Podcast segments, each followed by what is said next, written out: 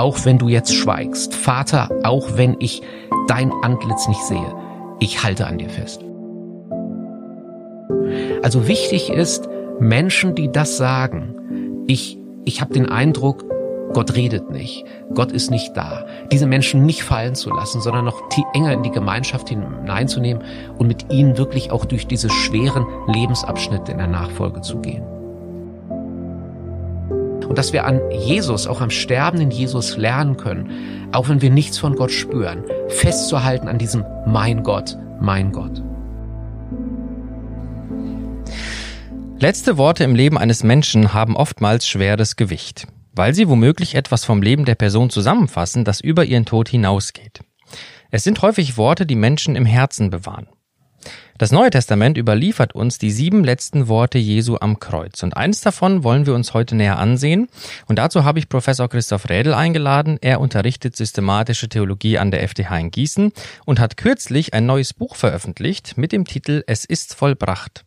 Und in diesem Buch behandelt er die sieben Worte Jesu am Kreuz etwas näher und wendet sie auf unser Leben fruchtbar an. Herr Redel, ich freue mich sehr, dass Sie mein heutiger Gast sind und begrüße Sie ganz herzlich. Hallo, ich freue mich auch. Herr Redel, eines der letzten Worte Jesu am Kreuz besteht in einer Klage. Und das mag auf den ersten Blick vielleicht überraschen. Worüber klagt Jesus? Also wir müssen uns vor Augen führen, dass Jesus äh, verlassen ist. Er war ja zunächst mal zu seinem eigenen Volk gesandt, zu Israel, als ihr Messias. Und sie wenden sich von ihm ab. Sie verlassen ihn. Jesus beruft sich eine Gruppe von Freunden, die Jünger, und sie verlassen ihn in seiner letzten Stunde. Insofern erleben wir hier einen Jesus, der wirklich in tiefer Verlassenheit ist. Und nun auch noch die Gottverlassenheit. Eine Frage, die sich in dem Zusammenhang ja aufdrängt, ist folgende. Wie kann es überhaupt sein, dass Jesus, wahrer Gott und wahrer Mensch nach neutestamentlichem Zeugnis, von Gott verlassen wird? Also wie kann man sich das vorstellen? Das ist natürlich eine ganz tiefe Frage und die Texte der Passionsgeschichte geben uns darauf keine Antwort. Also was wir nicht finden im Neuen Testament ist so eine Art Psychogramm von Jesus, was er in diesen Momenten erlebt hat, wie wir uns das vorstellen müssen. Ähm, mein Vorschlag wäre daher weniger zu fragen, wie hat Jesus diese Situation erlebt, sondern eher, warum hat er sie erlebt? Und auf diese Frage gibt uns die Bibel ja eine Antwort, im Prinzip schon auf den ersten Seiten der Bibel. Wenn wir da lesen, dass die Menschen Gott verlassen haben, dass sie sich von Gott abgewendet haben, ähm, dass sie, dass sie ihre eigenen Wege gehen. Ich finde, dass der Prophet Jeremia das sehr schön ausdrückt. Mein Volk tut eine zweifache Sünde. Mich, die lebendige Quelle, verlassen sie und machen sich Zisternen, die doch rissig sind und das Wasser nicht halten. Also der Mensch in der Verbindung mit Gott empfängt wirklich aus Gott die Quelle seines Lebens. Aber da, wo wir Menschen uns von Gott abwenden, können wir dieses Wasser des Lebens einfach nicht mehr halten. Ich denke, dass Dietrich Bonhoeffer das sehr schön in seiner Auslegung der Urgeschichte verdeutlicht hat. Gott sagt ja zum Menschen, an dem Tag, an dem du von diesem Baum in der Mitte des Gartens isst, wirst du sterben. Und die Schlange sagt genau das Gegenteil. Wenn ihr davon esst, ihr werdet nicht sterben sondern lesen wir die Geschichte und Adam und Eva sind ja noch am Leben. Und Bonhoeffer sagt, was genau passiert hier eigentlich? Aus der Verheißung Gottes, ihr dürft leben aus meiner Kraft, aus der Quelle des Lebens, wird ein Fluch. Ihr müsst leben. Aber jetzt eben aus eigener Kraft, aus den eigenen Ressourcen. Und das ist eigentlich nichts anderes als ein Dasein zum Tod. Hm. Jetzt ist das, was Sie gerade ausgeführt haben, die Gottverlassenheit Jesu, ja Gott sei Dank nicht das letzte Wort Gottes in dieser Sache.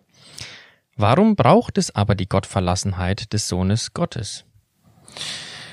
Also wir lesen ja durch die ganze Bibel hindurch, wie Gott sich mit dieser Absonderung des Menschen nicht zufrieden gibt, wie er immer wieder die Initiative ergreift, zu seinem Volk kommt, er sendet ihnen Botschafter, er sendet ihnen Propheten und dann sagt der Hebräerbrief, dass am Ende der Zeit er das Kostbarste sendet, seinen eigenen Sohn. Jesus kommt in die Situation des Menschen hinein, er geht den Weg im Gehorsam gegen seinen Vater und nimmt dann am Kreuz schließlich die Stelle ein, die, an der eigentlich wir Gottlose stehen müssten. Also Gott, hier nimmt Gott auf sich, was wir Menschen verdient haben, nämlich den Tod der Gottverlassenheit. Und er schenkt damit zugleich den Menschen, was sie nicht verdient haben, nämlich das neue Leben in der Gemeinschaft mit Gott.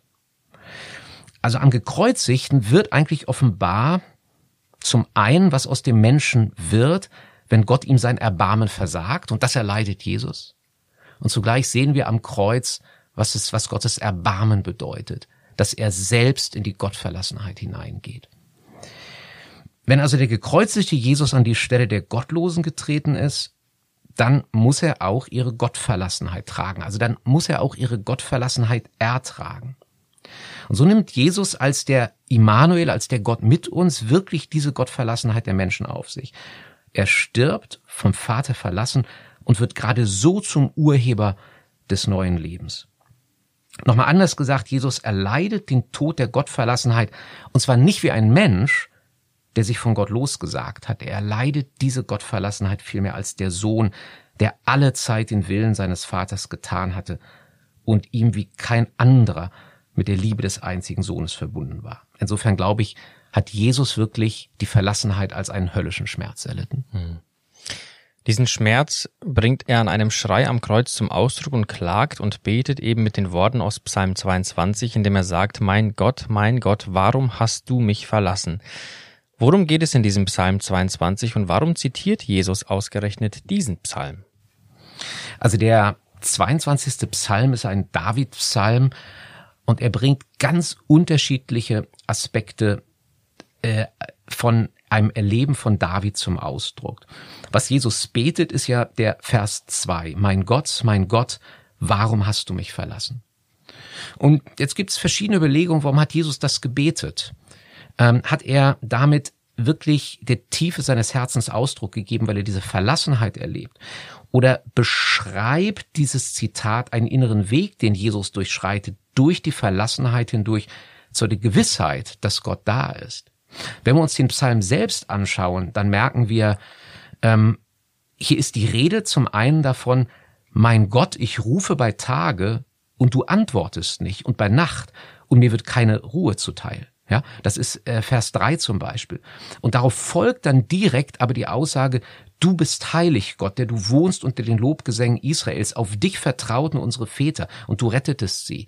Also es erweckt den Eindruck, als wenn David sich nicht herunterziehen lassen will von dieser Erfahrung, du, du hörst mich nicht, Gott, sondern sich festhalt an dem Gott, den er kennengelernt hat.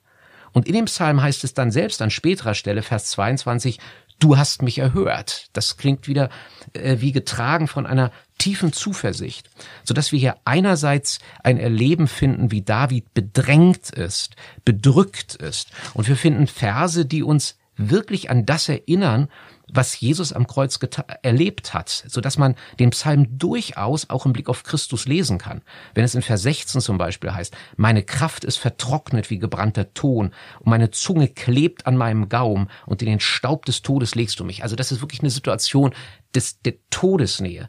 Oder dann auch, ähm, Deine, denn Hunde haben mich umgeben, eine Rotte von Übeltätern hat mich umzingelt. Sie haben meine Hände und meine Füße durchgraben. Also das wirkt wirklich wie eine, eine Ankündigung von dem, was, was Jesus erleben wird. Und wir können, denke ich, wirklich unseren Herrn auch in diesem Psalm finden.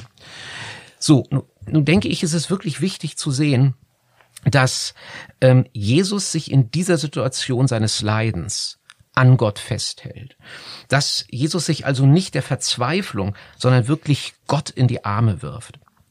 Und dass Jesus in seiner Verlassenheit hier ähm, mein Gott, mein Gott ruft und damit zum Ausdruck bringt, Vater, auch wenn du jetzt schweigst, Vater, auch wenn ich dein Antlitz nicht sehe, ich halte an dir fest. Hm.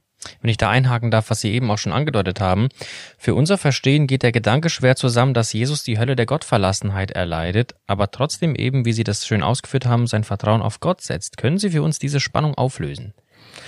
Also für unser Verstehen, glaube ich, geht das ganz schwer zusammen, dass Jesus die Hölle der Gottverlassenheit erleidet, aber dennoch sein Vertrauen auf Gott setzt. Hm, für uns geht das eigentlich nicht zusammen, aber es geht ja eigentlich auch, äh, sag ich mal, nicht zusammen, wenn wir uns diesen Psalm anschauen und dann merken, okay, es ist derselbe Psalm, der eigentlich beides zum Ausdruck bringt. Es bleibt trotzdem die Spannung. Äh, äh, Jesus betet diesen zweiten Vers des 22. Psalms, äh, auch wenn der Psalm insgesamt von der Klage über die Gewissheit der Errettung dann zum Lob Gottes führt. Und jetzt könnte man sagen, hat Jesus dann vielleicht tatsächlich den ganzen Psalm gebetet, so dass das Ganze ein gutes Ende findet, auch am Kreuz. Ich habe das so selber noch gelernt, dass wirklich äh, hier in den Evangelien nur der erste Vers, der Beginn des Psalms zitiert ist, aber Jesus doch das Ganze zumindest im Kopf hatte. Das ist natürlich eine verlockende Möglichkeit, etwas von der Härte aus der Situation rauszunehmen. Aber wir müssen uns schon klar machen, dass dieser Schrei der Gottverlassenheit bei Matthäus und Markus das einzige von Jesus überlieferte Wort ist. Das heißt, es sticht schon in einer besonderen Weise raus. Und ich bin überzeugt davon, hätten die Evangelisten die Absicht gehabt, uns zu vermitteln, Jesus hat wirklich den ganzen Psalm gebetet, dann hätten sie es sich nicht so dunkel ausgedrückt, so undeutlich, ähm, damit dieses Missverständnis aufkommen könnte. Ähm, also, dass Jesus wirklich den tiefen Schrecken dieses ihm bevorstehenden Todes kommen sah, das liegt doch vielmehr eigentlich schon auf der Linie dessen, wie er auch in Gethsemane äh, mit dem Vater ringt. Markus sagt uns, äh, schreibt, dass Jesus dort betete, meine Seele ist betrübt bis in den Tod. Das heißt, hier klingt doch schon an, was er dann mit dem Schrei der Gottverlassenheit am Kreuz auch nochmal zum Ausdruck bringt. Also was für ein Kontrast zum Beispiel zum Tod der Sokrates, der heiter und gelassen, also den Giftbecher nahm. Der Tod war für ihn eher der Eingang in ein höheres, rein geistiges Leben. Anders bei Jesus. Er leidet als der Sohn, der sein ganzes Leben dem Vater geweiht hatte, dessen kommendes Reich in seinem Wirken angebrochen war. Er leidet wie sonst kein Mensch Gottverlassenheit überhaupt erleiden kann. Wie kann Jesus jetzt als Gottverlassener, aber auch der Immanuel, der Gott mit uns sein? Widerspricht sich das nicht? Ich denke zunächst mal, dass wir wirklich die K-Woche aushalten müssen. Als eine Woche, in der in Kirchen zum Beispiel keine Kerzen angezündet werden.